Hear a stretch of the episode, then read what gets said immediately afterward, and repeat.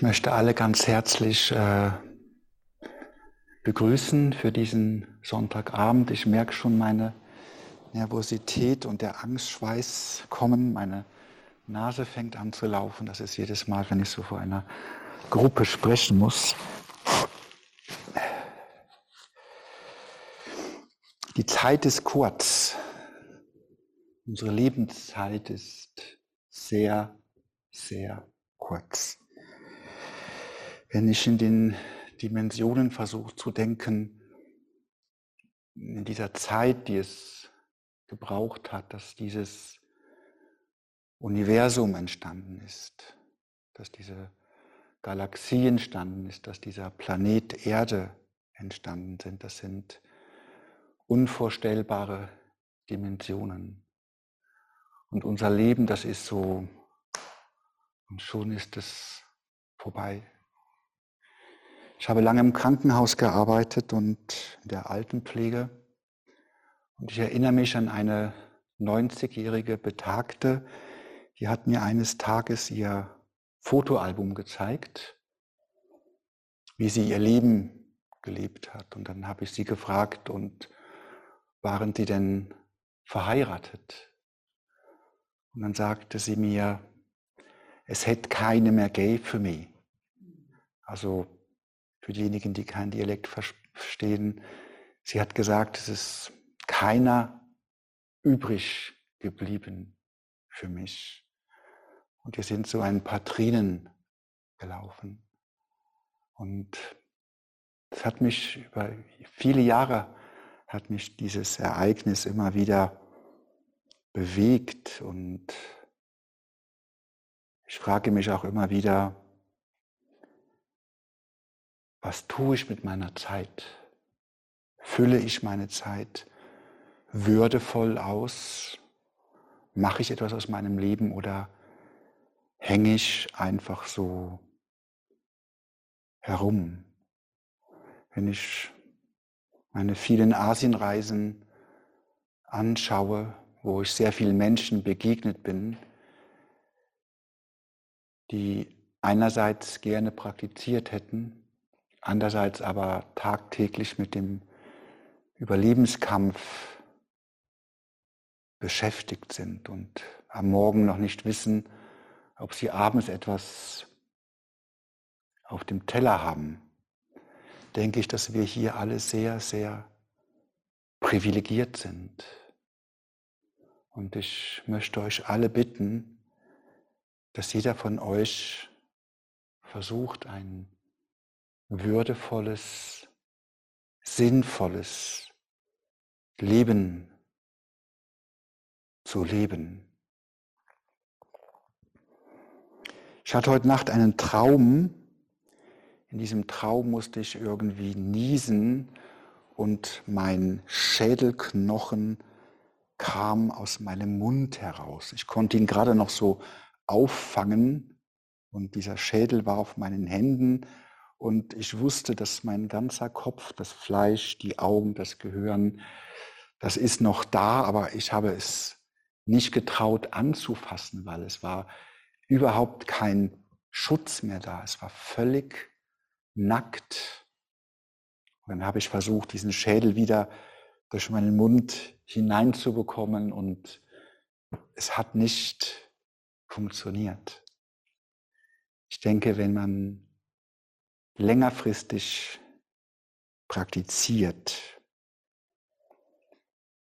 wenn man eine Praxis ausübt, die authentisch ist, die funktioniert, dann wird man irgendwann an diesen Moment kommen, wo man merkt, lass los. In der buddhistischen Philosophie gibt es so ein paar Grundpfeiler, so ein paar Grundelemente, mit denen wir arbeiten.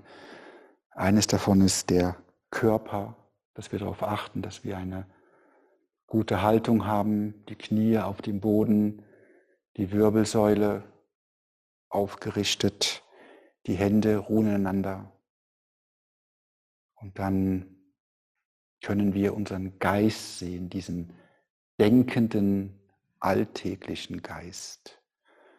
Ein weiterer Aspekt ist das Manas, das ist dieses, diese Instanz in uns, die dieses Ich kreiert. Alle Handlungen, alle Bedürfnisse, Alltäglichkeiten. Unser Ich ist immer in diesem Prozess involviert und die meisten Dinge beziehen wir auf uns selber. Dann gibt es das Alaya Vijnana, das sind diese karmischen Impulse, diese karmischen Samen.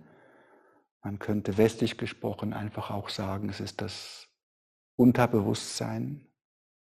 Das ist stimmig und buddhistisch gesehen glauben wir, das sind diese unendlichen Eindrücke, Momente, Erfahrungen, die in unserem Unterbewusstsein abgespeichert sind.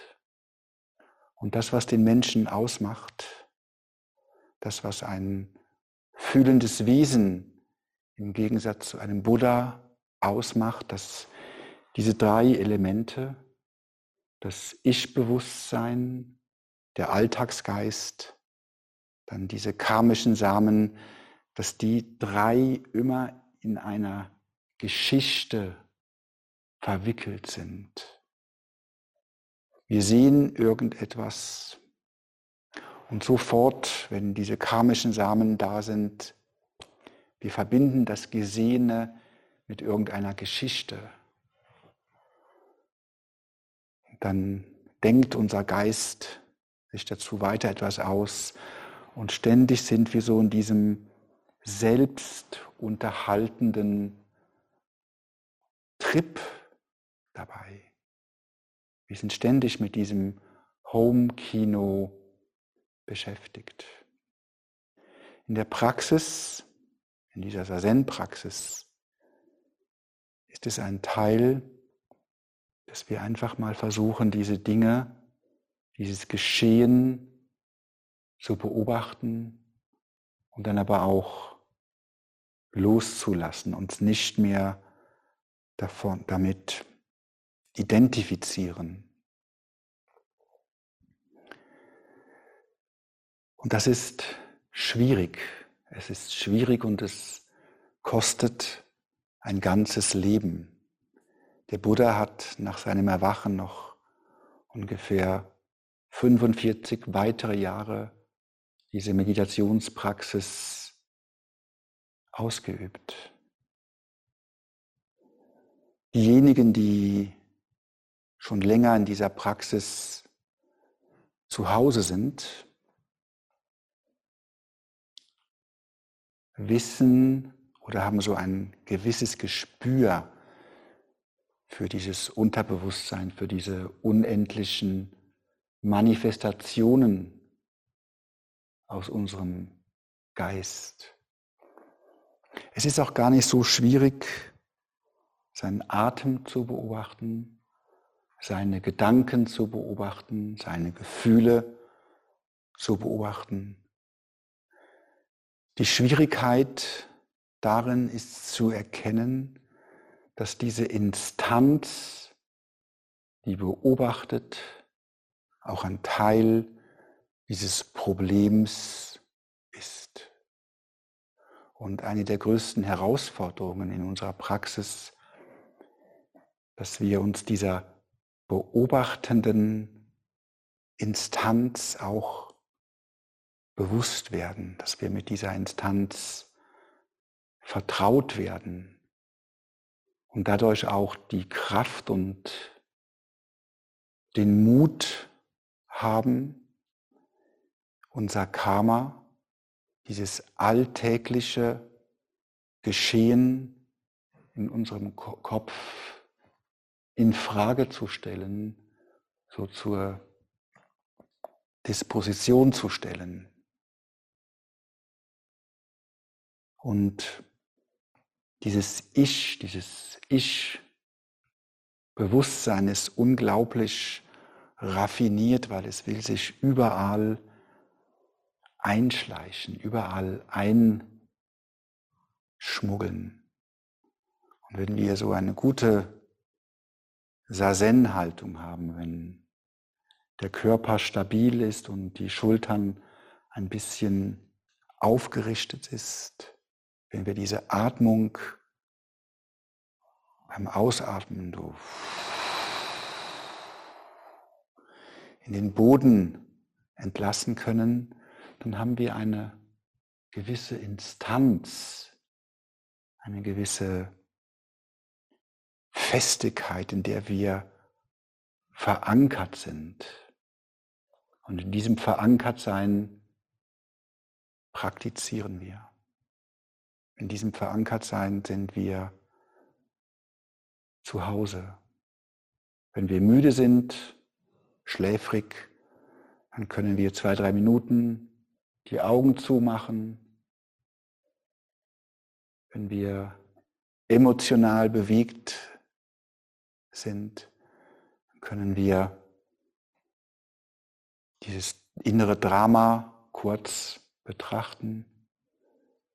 Aber all das Geschehen immer wieder in die Atmung einwickeln und sanft ausatmen.